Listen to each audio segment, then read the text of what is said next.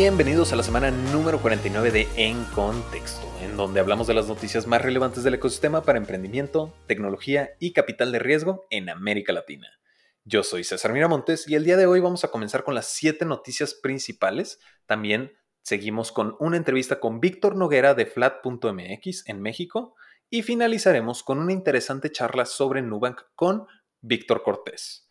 Por supuesto que antes de comenzar les recomiendo fuertemente de nuevo invitar a sus amigos y conocidos a seguir el canal de Contexto Futurismo. De hecho, justo vengo de grabar el séptimo episodio y la verdad es que no puedo creer que soy el único que, como editor, porque soy el único que tiene el material al día de hoy, soy el único que ha aprendido que tiene esa mina de oro de conocimiento y experiencia que es el podcast. Entonces, de, de verdad me urge que salgan, de verdad me urge que escuchen este podcast. Pero de nuevo, les recomiendo, y voy a ser un poco más insistente al respecto, muy fuertemente, comenzar a invitar a sus conocidos en la industria a seguir el canal de Contexto Futurismo en Spotify. Y también, lo siento por la extensión de los anuncios parroquiales, pero también quisiera mencionarles que tengo ya meses trabajando en un proyecto que me fascinaría verlos involucrados. En colaboración con Latam Tech UK, Contexto está lanzando una serie de webinars llamado World Innovation Series y traemos a panelistas de alto calibre para dirigir la conversación alrededor de las prácticas y roles de los sectores públicos, privados y sociales para preservar la industria de la innovación de los países alrededor del mundo. Este martes 11 de agosto, a las 11 de la mañana, terminando a las 12 en el horario de Sao Paulo, vamos a escuchar a los primeros panelistas que son de Argentina, Chile y Brasil Bien, el siguiente va a estar México, Colombia y Perú. Y así va a continuar los paneles a lo largo del mundo. De verdad, los invito a participar en este seminario web y espero con ansias sus preguntas el día del evento. Sin más por el momento, es tiempo de comenzar con las primeras siete noticias portables y dispensables con tecnología CRISPR. Después de que Uber se va, si realmente los taxistas aprendieron algo de todo este episodio. Curioso enfoque en rentabilidad. Nadie, nadie hubiera pensado en un traductor en tu mismo idioma que es exactamente el target que se tiene que bancarizar. Donde hablamos de las noticias más importantes en el mundo del emprendimiento, tecnología y capital de riesgo en América Latina. Así es, en contexto.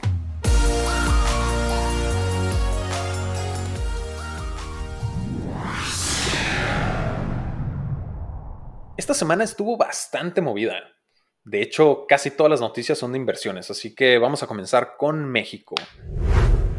Flat.mx, que ya tienen su modelo de instant buying que hemos mencionado mucho en este programa, fueron aceptados en Y Combinator y al mismo tiempo levantaron un total de 25 millones de dólares en financiamiento de deuda.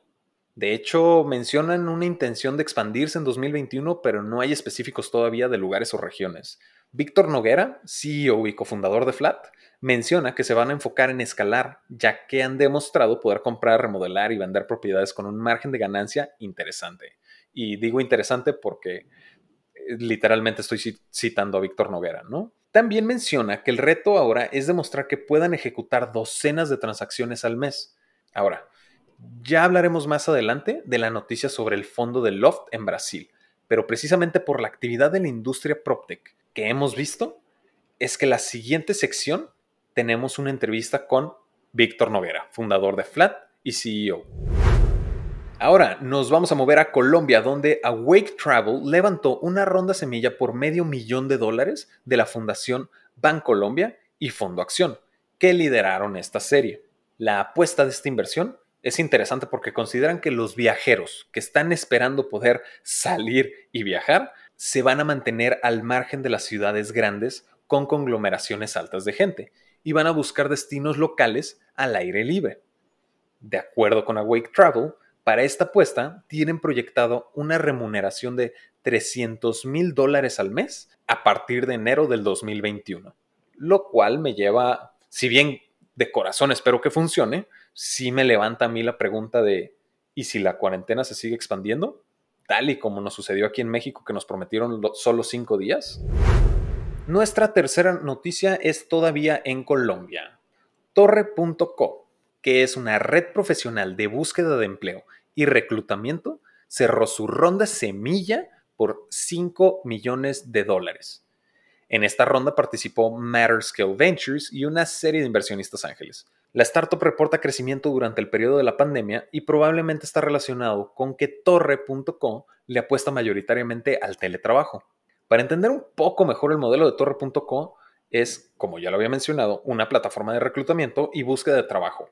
Pero lo interesante es que utilizan algoritmos de selección para habilitar el emparejamiento más óptimo entre candidatos y compañías. Me refiero a que profundizan en habilidades, intereses y reputación laboral de los candidatos para asignar un genoma profesional y esto les permite lograr una mucho mejor compatibilidad.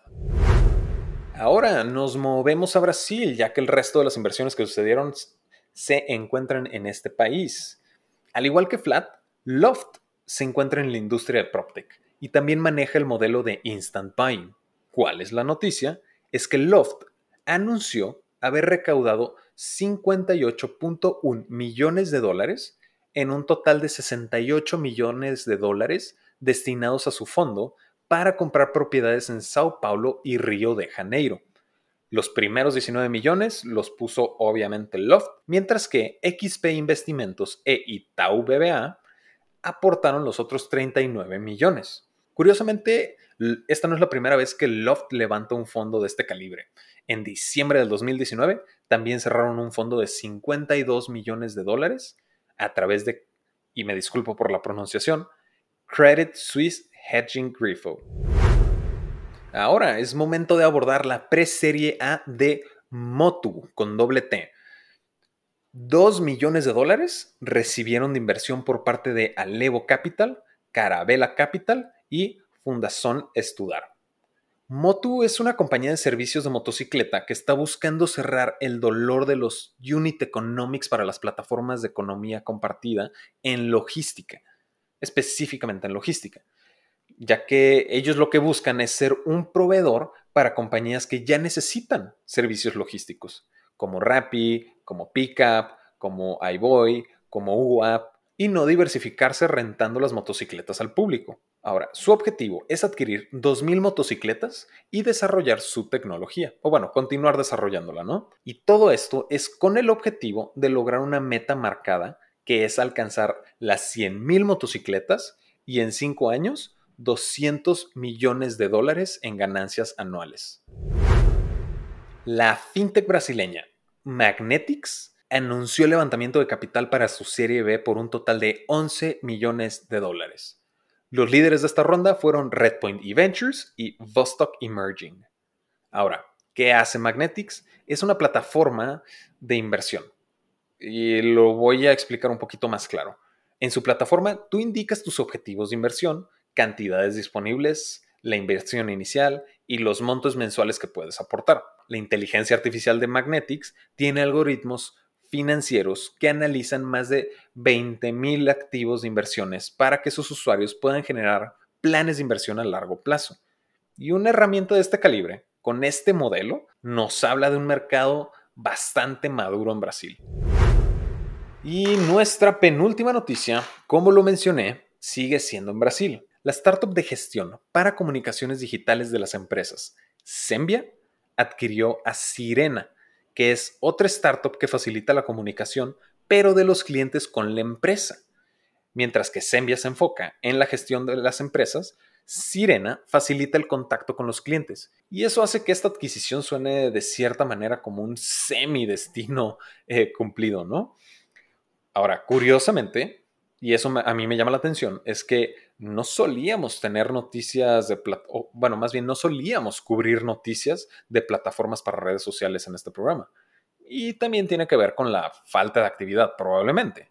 Sin embargo, la semana pasada hablamos del levantamiento de capital de Peiki y ahora estamos hablando de una adquisición. Entonces nos habla de un comportamiento, pues de cierta manera lógico, ¿no? Si estamos viendo que las ventas y el contacto con los clientes ha migrado completamente a lo digital, pues obviamente la demanda de estos servicios y plataformas se ha incrementado. Ahora sí, es momento de pasar a nuestra segunda sección en la que tenemos una entrevista con Víctor Noguera, CEO y fundador de Flat. Bienvenido, Víctor. Es un gusto tenerte con nosotros en el programa. Vamos empezando con que nos platiques cuáles son los planes que tienen destinados para esta apuesta de financiamiento de deuda por 25 millones de dólares. La deuda que acabamos de levantar de 25 millones con ArcLabs será básicamente utilizada para escalar las operaciones. el modelo de negocio que tenemos en Flat es muy intenso en capital eh, es decir, nosotros lo que hacemos es comprar, remodelar y vender departamentos. ¿no? Somos, eh, dentro de todas las startups de tecnología, somos un poco una excepción. ¿no? Nuestro MVP, nuestro producto mínimo viable, eh, era comprar departamentos. ¿no? Y para comprar un departamento, pues se necesita capital. Un departamento medio en la Ciudad de México pues, vale 3 millones de pesos. ¿no? Entonces, si queremos eh, construir un buen inventario para después poder vender esos departamentos, necesitamos eh, eh, capital, ¿no? Esta, esta línea de deuda que, que acabamos de levantar. Va, perfecto, muchísimas gracias. Ahora, actualmente operan en la Ciudad de México y mencionan planes de expansión para el año 2021. Que, digo, no está muy claro a dónde se van a mover. Platícame, ¿qué objetivos necesitan cumplirse para que esta expansión suceda en 2021? Digo, ¿qué lugares tienen en mente para esta expansión, no? ¿Es dentro o fuera de México? Sí, efectivamente, ahorita solo estamos en la Ciudad de México. Eh, la idea es eh, ya poder cubrir toda la Ciudad de México para este año y para el año que viene la idea sería expandirse a otras ciudades de, México.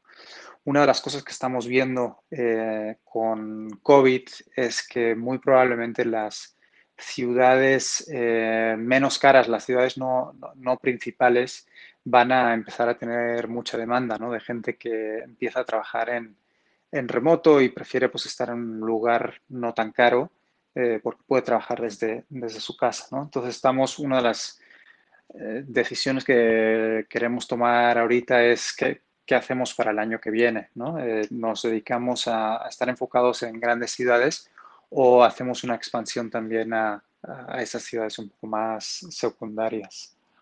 La expansión, pues, eh, si, el negocio sigue yendo bien y, seguimos en la misma tendencia que estamos ahorita, eh, pues debería ocurrir, ¿no? ¿no? No vemos como no debería estar ocurriendo, ¿no? Eh, ahora que tenemos ya el fondeo para poder seguir creciendo, hemos probado que nuestros unit economics funcionan bien eh, pues es cuestión de que, eh, de que abramos esos mercados y contratemos a la gente y, hagamos crecer las operaciones en, esas, en esos lugares. Eh, nuestra visión es, es, siempre quedarnos en México. creemos que irse a otro país, no tenemos tantas ventajas competitivas si nos quisiéramos ir a, a otro país de Latinoamérica. Nuestro negocio se basa muchísimo en data. Eh, es decir, eh, nosotros pues, recolectamos data de, distintas fuentes eh, y nuestro modelo pues, vende muchísimo la precisión de las ofertas que nosotros podemos hacer a, los vendedores. Depende mucho de esa data. También es, un negocio que requiere este, mucha regulación. nosotros hemos creado unas estructuras legales para poder eh, transaccionar eh, con, departamentos eh, de manera eficiente. ¿no? Entonces hay todo un tema de regulación que si yo me voy a otro país, pues no puedo mantener porque cada regulación en cada país es distinta. y no solo eso, sino que la deuda también nos limita, ¿no? La deuda, el mandato de esta deuda es que solo se puede usar en México. entonces, muchos de los componentes de nuestro negocio son locales. Entonces, nosotros tenemos mucho más la visión de que eh, podemos empezar con iBuyer, y, eh, iBuyer, que es como se llama nuestro, nuestro negocio, y expandirlo a otras verticales, eh, ya sean temas de financiación o, temas que, que, mejoren la usabilidad, la experiencia de usuario, digamos, de compradores y vendedores, pero siempre lo que estamos pensando es para México. De lujo, de lujo. Muchísimas gracias, Víctor. Ahora, eh, mi última pregunta va porque en este programa hemos hablado de los modelos que se han visto beneficiados con el tema de la pandemia, pero han sido considerados en un corto plazo. Digo, por necesidades inmediatas, ¿no? Como el comprar víveres por medio de plataformas de entrega de última milla. Pero observando los comportamientos del ecosistema, me llama la atención que al mismo tiempo que ustedes levantaron este financiamiento, Loft también anunció haber levantado el 85% de su fondo para comprar propiedades en Brasil, lo cual me lleva a considerar un beneficio en el mediano y largo plazo para la industria PropTech.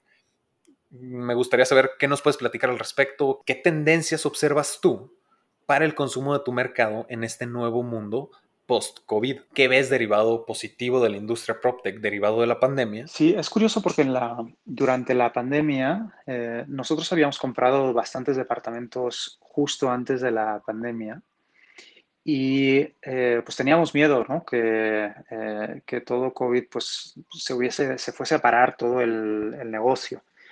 nosotros paramos de hacer compras en ese momento durante tres meses eh, igual que todos nuestros equivalentes en, otros países, en Estados Unidos, en, Brasil, han hecho, eh, todos pararon eh, compras y nosotros hicimos lo mismo. Y la razón es porque pues, tenemos mucha incertidumbre y no, y, nuestros modelos de pricing pues no, no son muy precisos en, estos tiempos de tanta incertidumbre. Entonces paramos de, de, hacer compras, pero nos pasó una cosa muy curiosa y es que vendimos el 70% de todo el inventario que teníamos en dos meses. Eh, entonces ahora tenemos el problema opuesto, ¿no? Que tenemos que recuperar otra vez y volver a crecer el, inventario porque lo vendimos casi todo durante, durante COVID. Y creemos que la, razón por la cual eh, vendimos eh, bien son, son varias, ¿no? Una es, eh, pues en general la, gente eh, opina que comprar un departamento en momentos de crisis es buen momento, ¿no? Porque los precios están bajos eh, y en el momento que sales de la crisis, pues los precios empiezan a subir.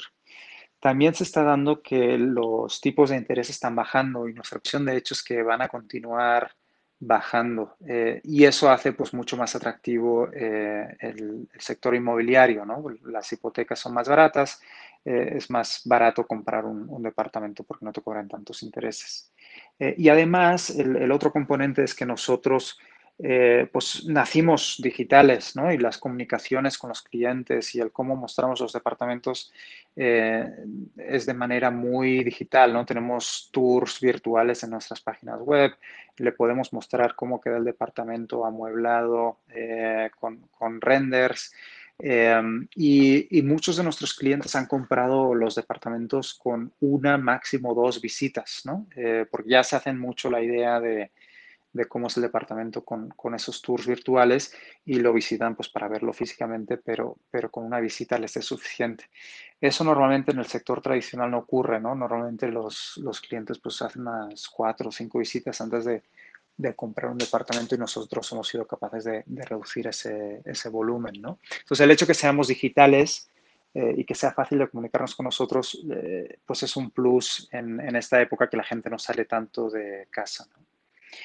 Em, yo creo que la pandemia va a acelerar mucho la tecnología y yo creo que eso va a ser muy bueno. ¿no? Eh, van a salir modelos de negocio innovadores derivados de la restricción que tenemos. ¿no? Siempre dicen que la innovación sale cuando hay una, una restricción eh, y la gente se rompe la cabeza como para solucionar ese tema, ¿no? Nosotros también nos tuvimos que adaptar un poquito, ¿no? Eh, justo el, producto de visitas virtuales lo estábamos trabajando, pero más, eh, más para largo plazo y lo tuvimos que acelerar muchísimo en marzo. Entonces yo creo que la tecnología va, va a mejorar muchísimo gracias un poco al, a esta restricción que tenemos, ¿no? Ok, ok. ¿Y en lo negativo? Negativo no, no veo, la verdad es que tampoco no veo eh, en el sector donde estamos nosotros, que es el, sector residencial, yo creo que todo lo contrario, ¿no? La gente cada vez valora más eh, sus departamentos, sus viviendas, porque cada vez pasa más horas, porque ya no va tanto a la oficina. Yo creo que eh, en el sector inmobiliario donde vamos a ver una, un problema más grave es en, en, todo el sector inmobiliario comercial, ¿no? en, en, retail, en oficinas. Eh, ahí sí yo creo que, que vamos a ver que pues, los precios van a estar bajando, eh, muchos negocios están cerrando. Eh, entonces, yo creo que sí, la parte comercial, inmobiliaria comercial, pues iba a sufrir bastante más que el sector donde estamos nosotros, afortunadamente, que residencial, pues la gente lo valora mucho más. ¿no? Muchísimas, muchísimas gracias, Víctor. Ese ha sido Víctor Noguera, CEO y fundador de Flat. Y vamos pasando a nuestra siguiente y última sección, que es con nuestro fundador, Víctor Cortés, para hablar sobre la noticia más relevante de la semana, que es Nubank. Ok, pues ahora sí, momento de hablar de la noticia más relevante y precisamente traigo de nuevo, otra vez, eh, como no me ha tocado repetir semanalmente desde hace mucho tiempo, a nuestro fundador de contexto, Víctor Cortés. Bienvenido, Víctor. ¿Cómo estás? Todo bien, todo bien por acá, César. Pues regresando una semana más, una noticia interesante más y pues nada, vamos entrando de lleno. Va, vamos entrando de lleno porque son muchas cosas las que hay que contemplar y hay interesantes teorías alrededor, ¿no? Nuestra noticia es en Brasil y es Nubank y no nada más encapsulado en Brasil, ¿no? Vamos a comenzar porque son un par de temas que ha estado un poquito activo Nubank eh, primero, primero que nada, y el creo que más importante con el que debemos de comenzar, es una adquisición de nivel internacional. Cognitect de Carolina del Norte fue adquirida por Nubank. Cognitect es una firma de desarrollo y consultoría de software. Entonces, eh, como tal, de nuevo, esta plataforma es nacida en Carolina del Norte pero hay un interesante patrón, ¿eh? porque ya habíamos cubierto anteriormente, no recuerdo si sí lo hicimos en este programa o en el blog, en el blog es un hecho que sí lo hicimos, ya había tenido una adquisición monumentalmente idéntica a esta adquisición, ¿no? Ya habían adquirido a Plataforma Tech de Brasil a principios de este año. Y Plataforma Tech también es una eh, firma de consultoría y desarrollo de software, pero local. Entonces, como tal, está interesante el patrón, ¿no, Víctor? Sí, justamente lo que, lo que está haciendo Nubank con estas adquisiciones es eh, los famosos acquihires o contrataciones, que creo que es la, traducción más adecuada. Eh, tratar de conseguir o tratar de, integrar a los equipos de esas empresas cuyo talento es difícil de encontrar de manera individual, eh, a que sean parte de, de, Nubank. Y obviamente algo muy interesante de Cognitech es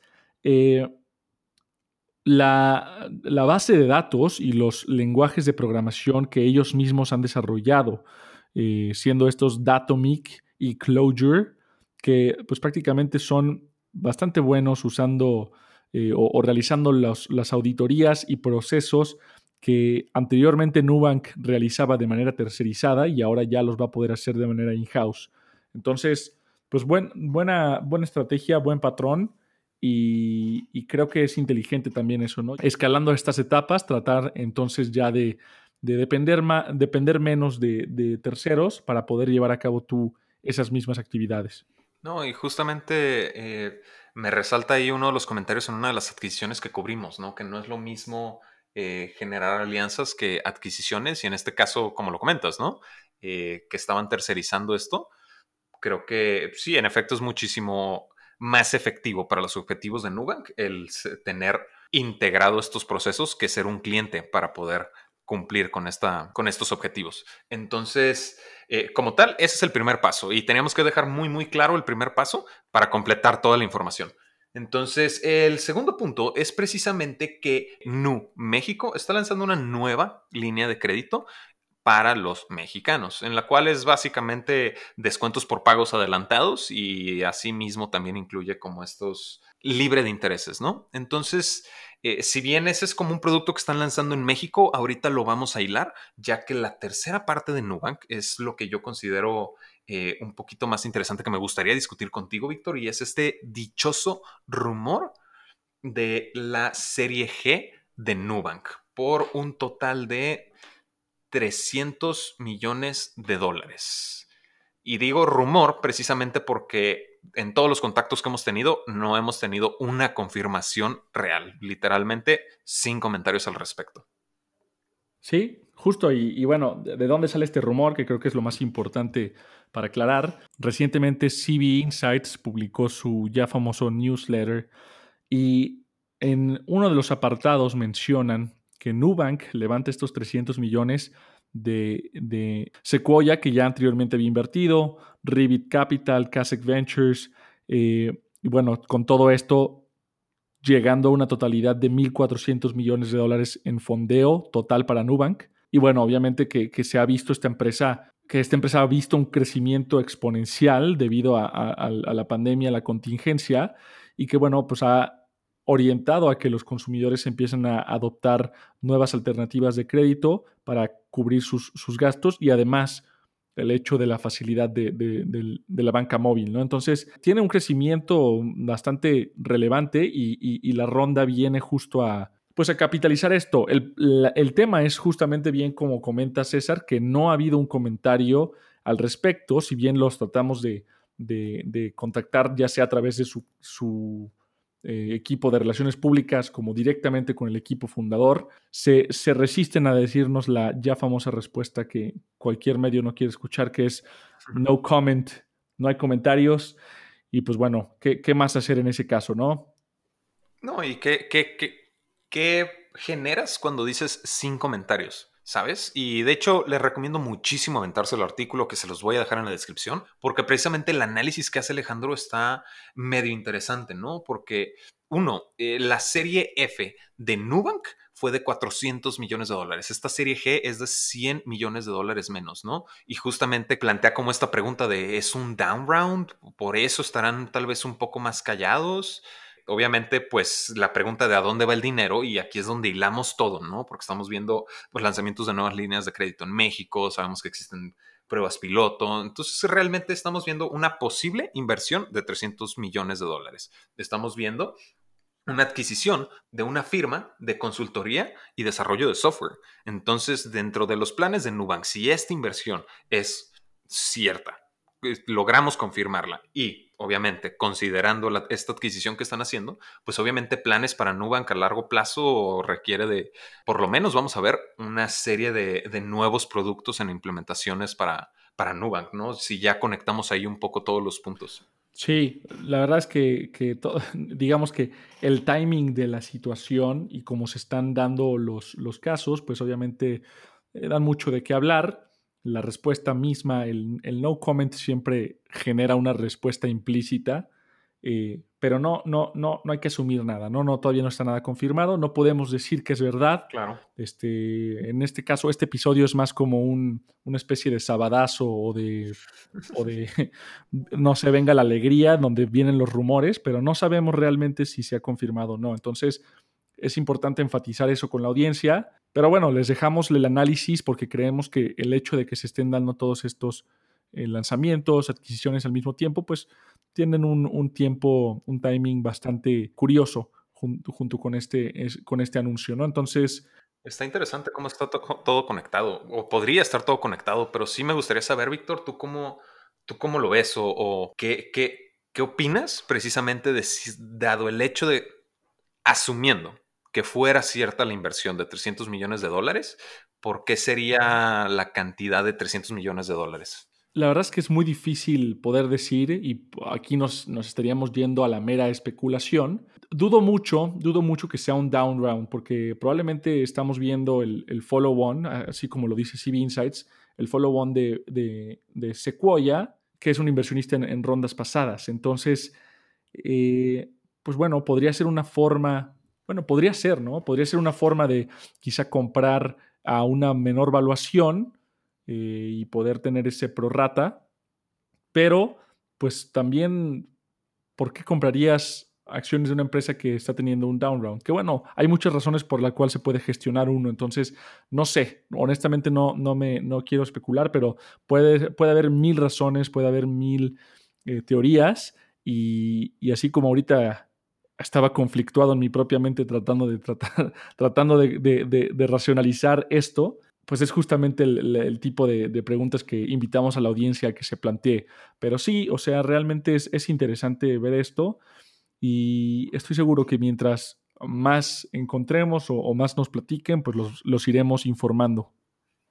Así es, como ya es tradición, hay que ver cómo va evolucionando. Recuerden también que los invitamos a precisamente pasarnos o conectar con nosotros precisamente en redes sociales, con sus opiniones y con sus eh, versiones al respecto que probablemente no estamos considerando dentro de, esta, eh, dentro de este programa, ¿no? Ya saben que a mí me pueden encontrar como arroba un miramontes más y a Víctor como...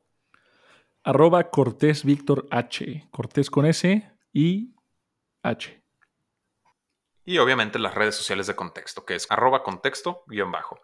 Y finalmente, pues de nuevo, sigo sin acostumbrarme a terminar las conversaciones tan rápido contigo, Víctor. Sí, claro. Pero finalmente esas han sido las noticias más relevantes en el ecosistema del emprendimiento, tecnología y capital de riesgo en América Latina. No se olviden de seguir a Contexto Futurismo. También no se olviden de suscribirse al webinar de World Innovation Series porque van a estar espectaculares los dos.